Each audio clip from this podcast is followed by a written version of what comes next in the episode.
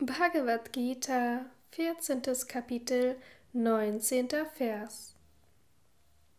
Wenn der Sehende keinen anderen Handelnden sieht als die Gunas und das erkennt, was höher ist als sie, kommt er zu meinem Wesen.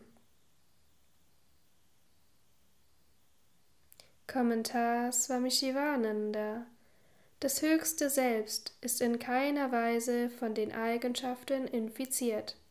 Der befreite Weise ruft aus Ich bin der Zeuge der Eigenschaften. Ich bin weder der Erlebende noch der Handelnde.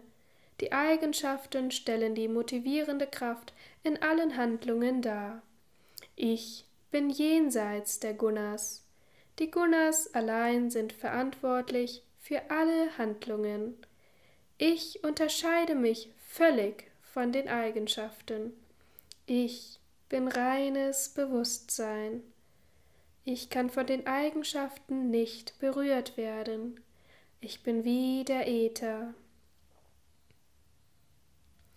Wenn ein Mensch Erleuchtung erreicht hat, zur Selbsterkenntnis gelangt ist, wenn er verwirklicht, dass es keinen Handelnden gibt außer den Gunas, die selbst wiederum als Körper, Sinne und Objekte erscheinen, wenn er weiß, dass allein die Gunas zu den Handelnden in allen Veränderungen, Zuständen und Handlungen werden, und wenn er das höchste Selbst verwirklicht, das sich von den Gunas unterscheidet und der stille Beobachter der Gunas und ihrer Wirkungsweisen ist, gelangt er zu meinem Zustand.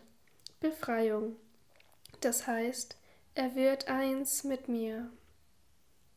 Er wird Gunatita, das heißt ein Mensch, der die drei Gunas transzendiert hat.